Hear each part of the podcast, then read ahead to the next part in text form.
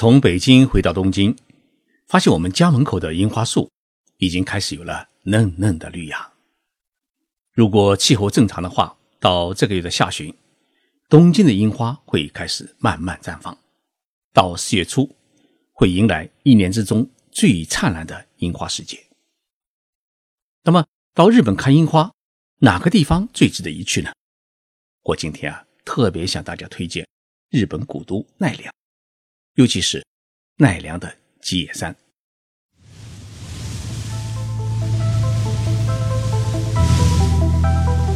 任你波涛汹涌，我自静静到来。静说日本，冷静才能说出真相。我是徐宁波，在东京给各位讲述日本故事。许多人一说到日本的古都，立刻会想起京都。从公元七百九十四年，日本天皇将皇室迁到京都开始，一直到明治时代的一八六九年为止，京都。作为日本的首都，它的历史长达是一千零七十五年。但是在京都之前，日本的首都在哪里呢？它是在奈良。奈良与京都相邻，现在坐火车一个小时就可以到达这座日本历史上最早的古都。奈良是日本的精神故乡。如果忘记奈良，就如忘本一样。尽管它已不再是千年前的首都。但是奈良的文化底蕴在这里被时间凝固传承。日本著名的画家东山魁一先生曾经说过这么一句话：“如果说古今集市之美集中于京都，那么万叶精神则体现于奈良大河。”东山先生所说的万叶，指的是日本最早的诗歌总集《万叶集》。《万叶集》相当于中国的《诗经》，它所收录的诗歌从四世纪。一直延续到八世纪中叶，记载了日本的唐氏文化。如果你去奈良的话，在奈良公园里可以找到一座万叶植物园。这座植物园建于一九二七年，植物园内的所有的植物都是根据万叶集的诗歌当中被歌咏的花草植物收集种植的，总共呢有两百八十多种，其中最多的就是樱花。日本历史上有一座完全模仿中国唐朝首都长安城建造的城市，那就是奈良。历史上呢，称奈良是平城京。今天的奈良，古老质朴自然。天明时代的盛唐之境在这里重现，错落纵横的街道，曲径通幽的地方，是十九世纪初建立起来的丁屋民居，还有百年老店，很有长安遗风的味道。如果你在黄昏时节找一家老街的居酒屋坐下，要一份传统的废叶寿司，温一壶醇香的春露清酒，这一刻啊，舌尖上是时光缱绻的味道，而轻轻走过的意境会把你带来千年古都的风韵，所有的气息会在这一座日本最古老的城市里面凝聚蔓延，定格在大唐的时代。每一座城市都有它的灵魂，都有它的自己的属性，有自己的味道，也有自己的色彩。如果说平静的奈良的标签，冲入清酒是奈良的香气的话，那么粉色就是奈良的颜色。春天里来到奈良，赏樱花就是赏粉色，粉色就是为奈良而生。奈良的樱花以八重樱和九重樱为主。古寺神社掩映在樱花之下，一眼望去啊，都是深深浅浅的粉红。一场樱花雨漫天落下，是落英缤纷，像极了日本纯爱店里面的场景，李时光都被渲染成了粉色。在奈良，最出名的看樱花的圣地莫过于吉野山。吉野山就是吉祥的吉，田野的野，一座山的山。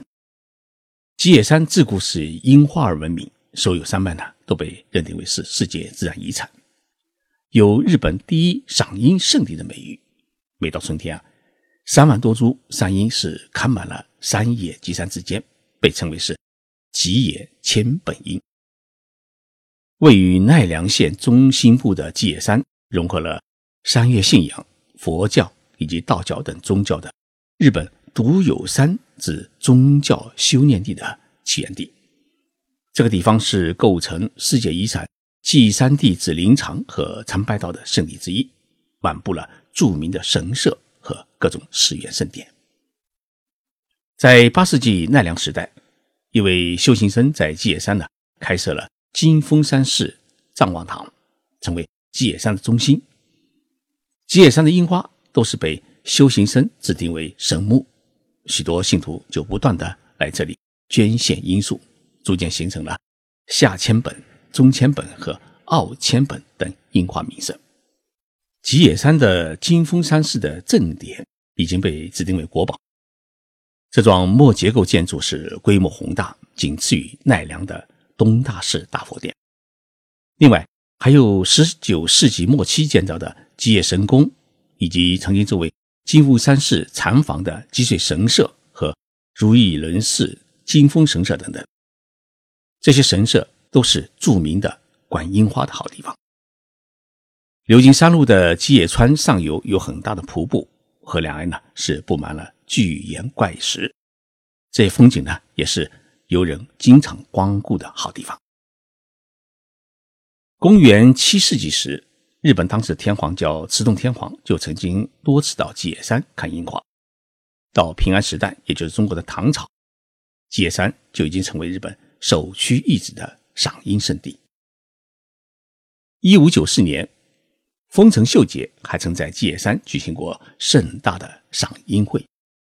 基野山的樱花共有三万五千多棵，有两百多个品种，都是崇拜三月的信徒们捐献栽种的。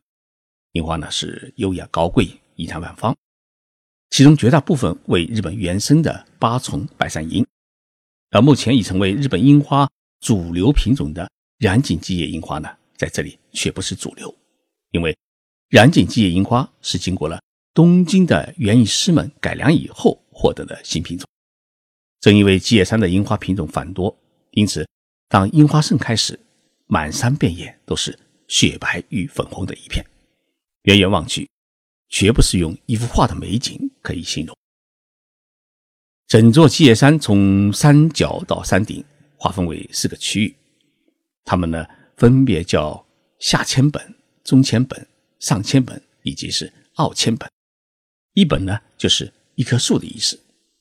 从三月下旬开始，樱花呢从山脚下是慢慢的开花，然后呢渐渐的沿着山是往上开，一直看到山顶。花期呢大概是一个月左右，一直要到四月下旬。才会结束整个樱花期。樱花绽放的最灿烂的时节，应该是四月上旬到四月中旬。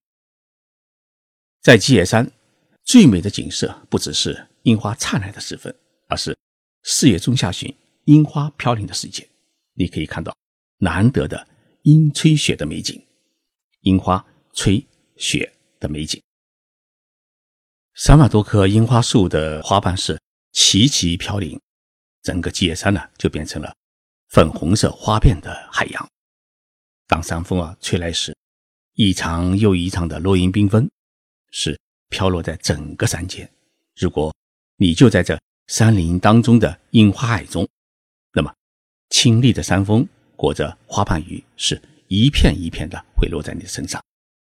那时候啊，你心中一定会嵌入最美好的记忆。除了壮观的樱花，吉野山呢还有两样东西在日本也是非常著名。第一，吉野山与日本的高野山和熊野三山呢组成了记忆山地的林场与参议道。二零零四年呢被列入了世界文化遗产的名录，是日本三月宗教的三大圣地。平安时代以来，吉野山就是修行僧的修行地。修行僧们在这里常年苦练，因此呢，这里也时常聚集了很多山岳信仰的崇拜者。在连接熊野三山和高野山的参拜道上面，我们可以看到大量平安时代，也就是中国唐朝的古代庙宇遗址呢，隐没在森林当中。它们有着日本神道与中国佛教融合的建筑风格，使我们获得了对一千三百多年前日本文化的一种感性的认知。第二，吉野山还是后田虎天皇在一三三六年创立南朝的地方，由此开启了日本历史上著名的南北朝时代。这个南北朝时代啊，持续了将近六十年。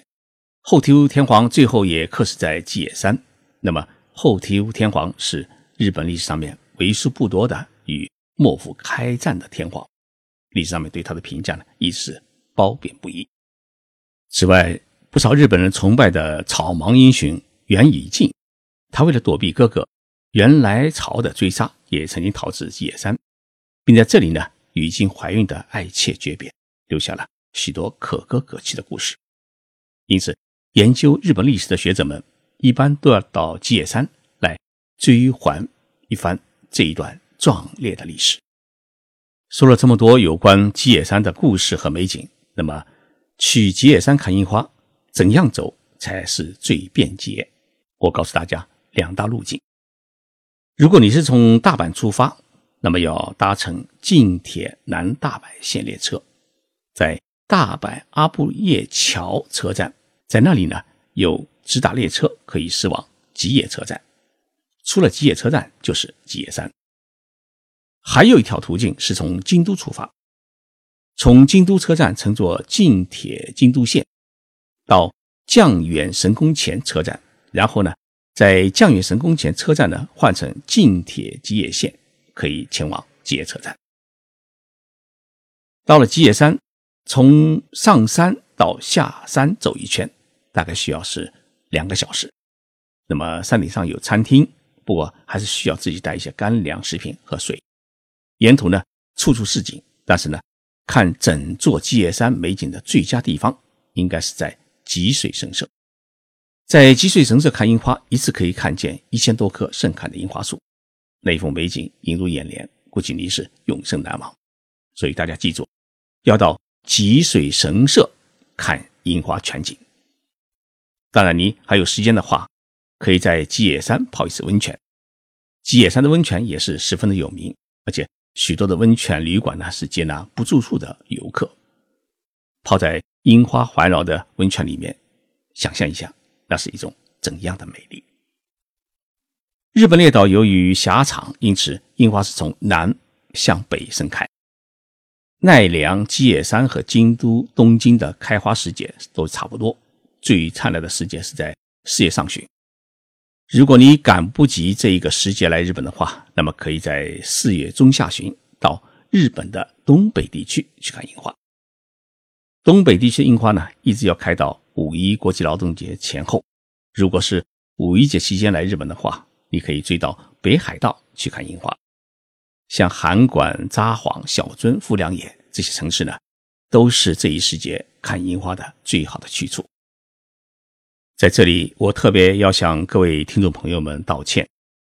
这档节目啊，本来是应该在昨天播出，因为昨天一早啊，在北京人民大会堂参加。全国人大的闭幕式，然后呢，又参加了总理记者招待会。记者招待会结束以后呢，立即赶回酒店去行礼，然后匆匆赶到首都机场，搭上晚班的飞机回东京。结果呢，没有一点的时间可以录制节目。